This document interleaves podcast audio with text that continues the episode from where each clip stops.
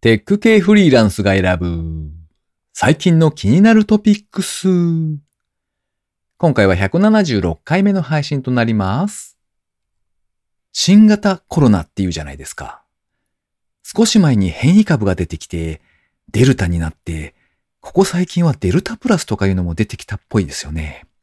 もうしばらくすると、新変異株デルタ2最新バージョン、かっここっちが最新みたいなどっかの会社の共有フォルダにある Excel のファイル名みたいにならないといいなぁ、なんてちょっぴり心配しています。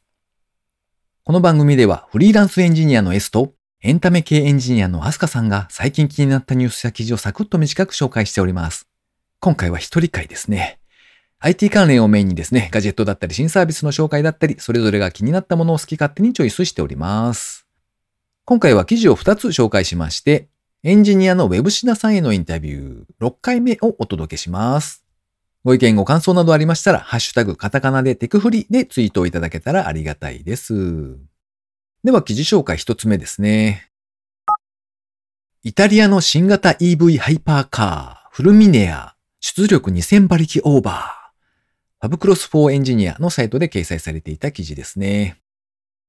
イタリアの EV ハイパーカー専門メーカー、アウトモビーリエストレーマーは新しいバッテリー技術を使った EV ハイパーカーを発表。イタリア語で稲妻を意味するフルミネアと名付けられた EV ハイパーカーは4機のモーターを搭載しておりまして最高出力が2040馬力、時速320キロまで10秒未満で到達する4輪駆動の EV。航続距離は 520km。初回生産は61台限定、2023年後半に発売予定。価格は約2億6千万円ですって。その昔ですね、週刊少年ジャンプに連載されていたサーキットの狼という漫画があったんですよね。で、それが火付け役となったらしいんですけれども、スーパーカーブームというのがあったんですよ。日本の国内の話ですね。で、その時に大人気だったですね、カウンタック LP400 というイタリア車がありまして、その車のスペックはどうだったのかななんてちょっと調べてみたらですね、最高出力が375馬力だそうですね。いやー、車も進化しているんだなぁと思いつつ記事を紹介してみました。いや、しかし320キロですよ。どんな世界なのかちょっとわかりませんが、そこに到達するまでが10秒未満ってどういうことって思いますよね。一回だけ体験してみたいなって思いますね。はい。では記事の紹介二つ目ですね。その名も冷やし。こちらは未来授業というポッドキャストの内容ですね。音声コンテンツから紹介してみます。一般社団法人炭素回収技術研究機構シーラの代表理事、村木和美さんのお話ですね。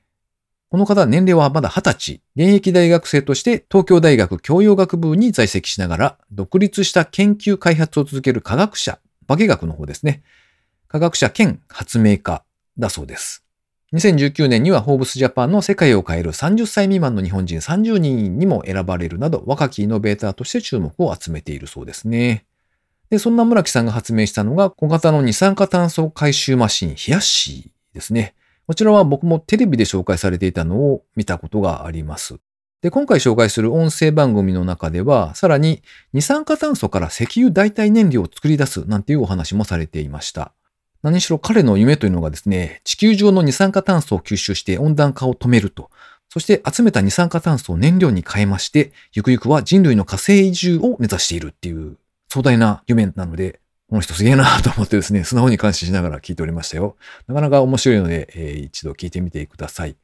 この未来授業っていう番組にはですね、週替わりですかね。月曜日から木曜日まで4回にわたって、多分各回が10分未満ぐらいで終わるので、なかなか聞きやすい番組だと思います。で、1週間にわたってお一人の、まあ、講師というか先生というか、誰かが喋ってくれるという内容ですね。で、この番組気に入ってるのがですね、いろんなジャンルの人が出てくるんですよ。で、例えば僕なんかだと普段のお仕事に近いエンジニアの方とか、そういう方の知り合いとかはまあまあいたりもするんですけど、全く違うジャンルの人って結構気づけないというか知らない世界が多いじゃないですか。なので、この番組を聞いているとですね、なんか こ、こんな人世の中におるんかっていう、そういう人も出てくるので、なかなか面白いですよ。おすすめでございます。ということで、今回の記事紹介は以上となります。続きまして、エンジニアの Web シナさんへのインタビュー6回目をお届けします。前回までのあらすじはと言いますと、普段は SIR にて受託開発のマネジメント業務を主に担当されていらっしゃる Web シナさんなんですけれども、お忙しいながらもですね、仕事以外の時間を使いまして個人開発に取り組まれていらっしゃいます。住まいの検索エンジンどこ住吉とか集客プラットフォームブースターなどのウェブサービスをリリースされていますね。プログラミングを始めたのは大学の3年生から、文系だったんですけれども、統計地理学のゼミで、住良い町の検索システムの制作に取り組まれます。で、その経験が活かされまして、IT 系の企業に就職。少し余裕が出てきた社会人3年目の頃からですね、どこ住吉のリニューアルに着手しまして、コツコツと個人開発に取り組まれてきたそうです。ご自身の経験から、やはり個人開発の一番難しいところは、使ってくれる人を増やしていくという部分。現在は個人開発者や一人経営者のマーケティング、プロモーションをサポートしてくれるブースターというサービスを展開中です。ではインタビュー6回目お聞きください。これ、あれですね、その、割とプログラマーとかエンジニアとかの人が、マーケティングのことを、そこをきちんといろいろやる人って少ない気もするんですけど、うんうんうん。なんか、そのあたりをこう、いろいろ学ばれたってことなんですかね？いえいえ、もう僕もですね、あの、本職マネジメントですし、うん。個人としてエンジニアをやっているだけなんで、全然別にマーケティングが本職ではないんですけども、うん。まあ本とかは読んだりはしましたけどね。うん。まあ実際他の個人開発者さんも、マーケティングのことって、まああんまり明るくない方、っていうか、なんうんうんか、どちらかというとあんまりやる気が起きない、そういったことをやる気が起きない確かに。思います、わかるわはいそうですよね。作る方が好きなんで、なんか営業なんて、まあ、やりたくないよとか、はいはい。やってる暇ないよとか、そういった方が多いんですけど、まあ、そういった、あの、営業とかがめんどくさい方、うん。そういった人にも、まあ、めんどくさくなく営業ができる、えーマーケティングができる、そういったツールを作っているつもりですね。なるほどねうん。確かに。作るとだいぶ満足しちゃいますからね。そうなんですよね。もう作るのでちょっと疲れちゃって、じゃうんあその先の営業とか、えーと、マーケティングとかするのかって言ったら、まあ僕も実際昔はしなかったんですよ。うん。ただやっぱりなんかやるにあたって、もうプロダクトの中身と同じぐらい集客とかマーケティングって大事だなっていうことにうんまあ気づきまして、うん、やっぱりそれをやんないとせっかく作ったもんでも使ってもらえないですからね。うん。それでこういったシステムが、まあそういった人の役に立てばいいなって思って作ったっていうのはありますね。うん。うんなんか、反響とかはどうですか？今のところは。あ、今ですね、うんあの、ベータ版をリリースしたところで、うん。で、まあなんだろう、ツイッターでベータ版リリースしましたってとこまでやってますと。うん。で、やっぱりなんかその、他にも集客に困ったユーザーさんっていうのは、まあ、いっぱいいて、そういった方からやっぱりぜひ使わせてくださいとか、そういったことは、あの、来たりしますね。うん。うん。なかなかただですね、あの、まあ、ユーザーさんが増えないと価値を見出せないツールなんで、うんそ、の、なんだろう。まあ、本当に 集客を、集客のツールなんですけど、まあ、それを、集客を今頑張ってるような、えっ、と、状態ですね。うん。なるほどね。僕も、あの、ベータ版で、こう、登録をさせてもらって、ちょっと触ってはいるんですけど、あ、ありがとうございます。はい。いえいえいえ。これはそうですよね。なかなか、確かに、最初にこう、広める手段がない人にとってはすごいありがたいなぁと思って見てました。そうですね。うん、あの、S さんみたいなフォロワーさんがなんかいっぱいいる方だったら、もう自分でやればいいと思うんですけど、うんやっぱり皆さんが皆さんそういった方じゃないと思うので、うんそういった方がやっぱりこのブースターのターゲットではありますね。うん。で、あの、このブースターって、あの、まあ、今はフォロワーシェアリングの機能しか提供してないんですけども、うん。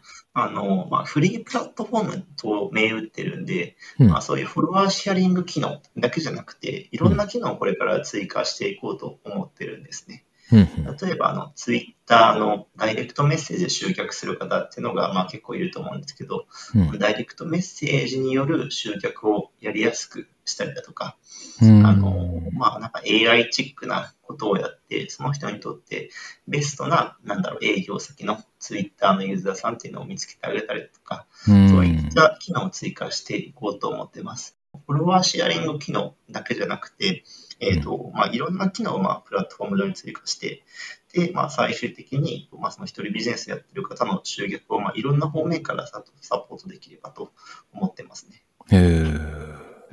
これ、なんかちょっと気になるのは、あの、なんでしょう。ちょっと前に、ウェブシナさんもツイートで書かれていたような気がするんですけど、マーケティングとかって、まあまあ、こう、怪しい人々がいるじゃないですか。うんうんうん。あのあたりをどう、どうされるのかなっていうのは、ちょっと、はいはいはい。うん、心配なところではあるんですけど。そうですね。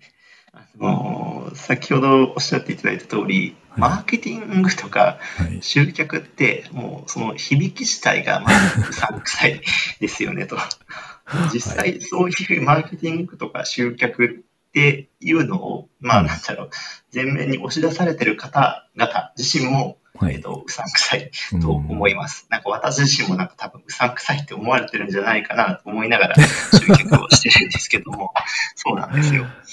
で、やっぱりマーケティングとか集客って、あの、抵抗感があるんですよね。うん。で、だからこそなかなかそういう個人開発者の方がマーケティングとか集客やりたがらないっていう背景もまああると思うんですけど、うんまあでも絶対今それは重要なことではあると思うんで、うんえっ、と、まりその拒否感はなくしてうんいかないとなとは思ってますね。うん。ただ、うん、なかなかでもそこの解決策は見つかってないですね。ああ、まあそっうか。んどういうなかな拒どう拒否反応をそうですね、取り除いていこうかなとうんいうのはちょっと今すごい悩んでますね。うんそういったマーケティングとか集客が本当に、なんだろう、一般的なワードになれば、あの、拒絶感を生まないようなワードになればいいなとは思ってますね。うん。でもなんかあの、ブースターを使いたいっていう申し込みがあったときに、なんか、例えば詐欺みたいなものとして使われると困ると思うんですけど、はい。そのあたりは今なんか、んなんでしょう、その、制限とかがあるんでしたっけ？登録するときに、登録審査っていう仕組みをまあ取り入れていますと、うんユーザーさんがちゃんと、あの、ちゃんとしたアカウントだよとか、背取りとか、あと情報詳細とか、うん。売ってたりするような方じゃないよっていうのはもう個別に見させていただいて、うん。で、まあ、やっぱりちゃんとしたユーザーさ、うんんちゃんとしたサービスを提供しているユーザーさんしか、えっ、と、登録できないような仕組みにはしております。うん。それは人力でチェックをしているって感じですか？あ、人力です、人力です。はいなるほどね。そうか。だだと割と大変ですね。伸びる、伸びたら伸びたで、そのあたりは結構大変になりそうですね。伸びたら大変ですね。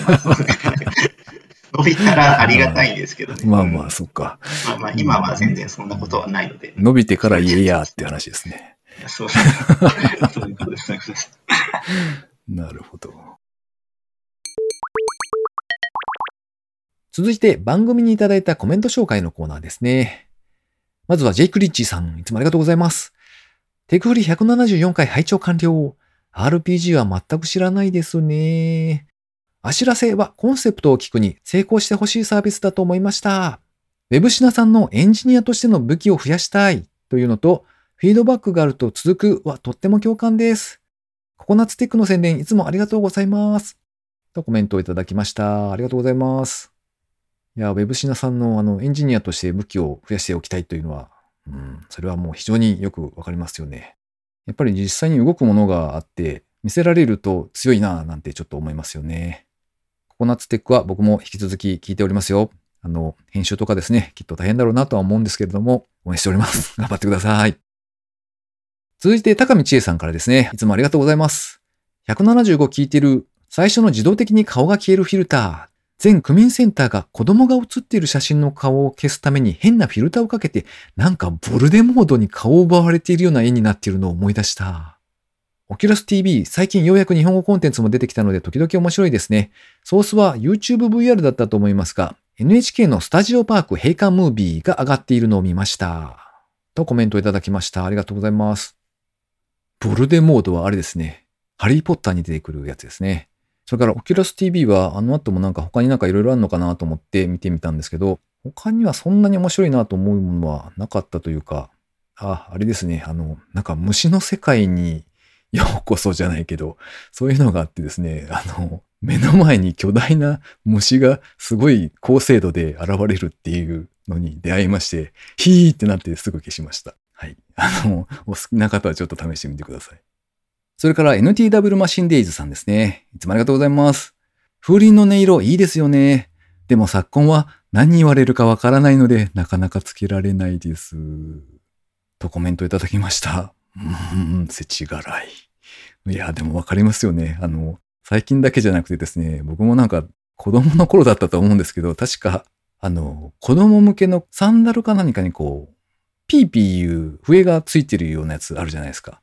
で、歩くたびにピーピーピーとかっていうやつがあって、あれを履いていて怒られた記憶があるんですよね。まあまあ、あの、今も昔もですね、こう、いろんな人が怒る人は怒るんでしょう、きっと。ということですね。ただそうなると、あれですね。風鈴専用イヤホンみたいなのが出てこないとあれかもしれないですね。誰が使うんだろうな。続いて、ウェブシナさんからですね。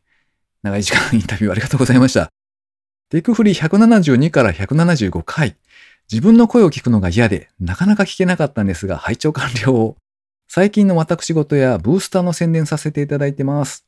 聞いてみると案の定自分の声が気持ち悪かったんですが、アルコールを多めに摂取することで事なきを得ました。とコメントいただきました。ありがとうございます。自分の声はやっぱり気持ち悪いんですよね。多分、最初の頃は。というか、すでにその感覚を忘れてしまったので、あんまりこう、全く違和感がなく喋って聞いてしてるんですけど、まあまあそのうち慣れるかと思うので、あまり気になさらず、別に全然気持ち悪くないので大丈夫です。はい。ということで、リスナーの皆様、いつもコメントありがとうございます。感謝感謝でございます。えー最後にですね、近況報告なんぞをぶつぶつとお話ししておりますけれども、ちょうどあれですね、アニメとかのクールの区切れかなというところですよね。で、オッドタクシーというアニメを好きでずっと見ていたんですけれども、終わってしまって寂しいなという今日この頃ですね。ネタバレは話さないので、このまま聞いていただいて大丈夫なんですが、最終回を見てですね、ああ、面白かったと思いつつ、うーん、あれあれはどういう意味なんだっていう、よくわかんないところがあったんですよ。まあ実のところですね、結構頻繁にいろんな作品でこういうことが発生するんですよね。最後まで見たんですけど、はみたいな。で、でも自分以外の人は多分分かってんじゃないのかなっていう、そんなのがよくあってですね。で、まあ仕方なくググって解説記事を見つけ、で、自分の理解力のなさにですね、途方法な気分を味わいながらこう読んでいくということを今回もしていたわけですよ。で、その時に知ったのがですね、ラジオドラマがやっていたんですね。アニメが1から13回まであるとすると、まあその各回の間に挟まるような感じなのかな。で、ラジオ番組ということで YouTube に上がってたんですよ。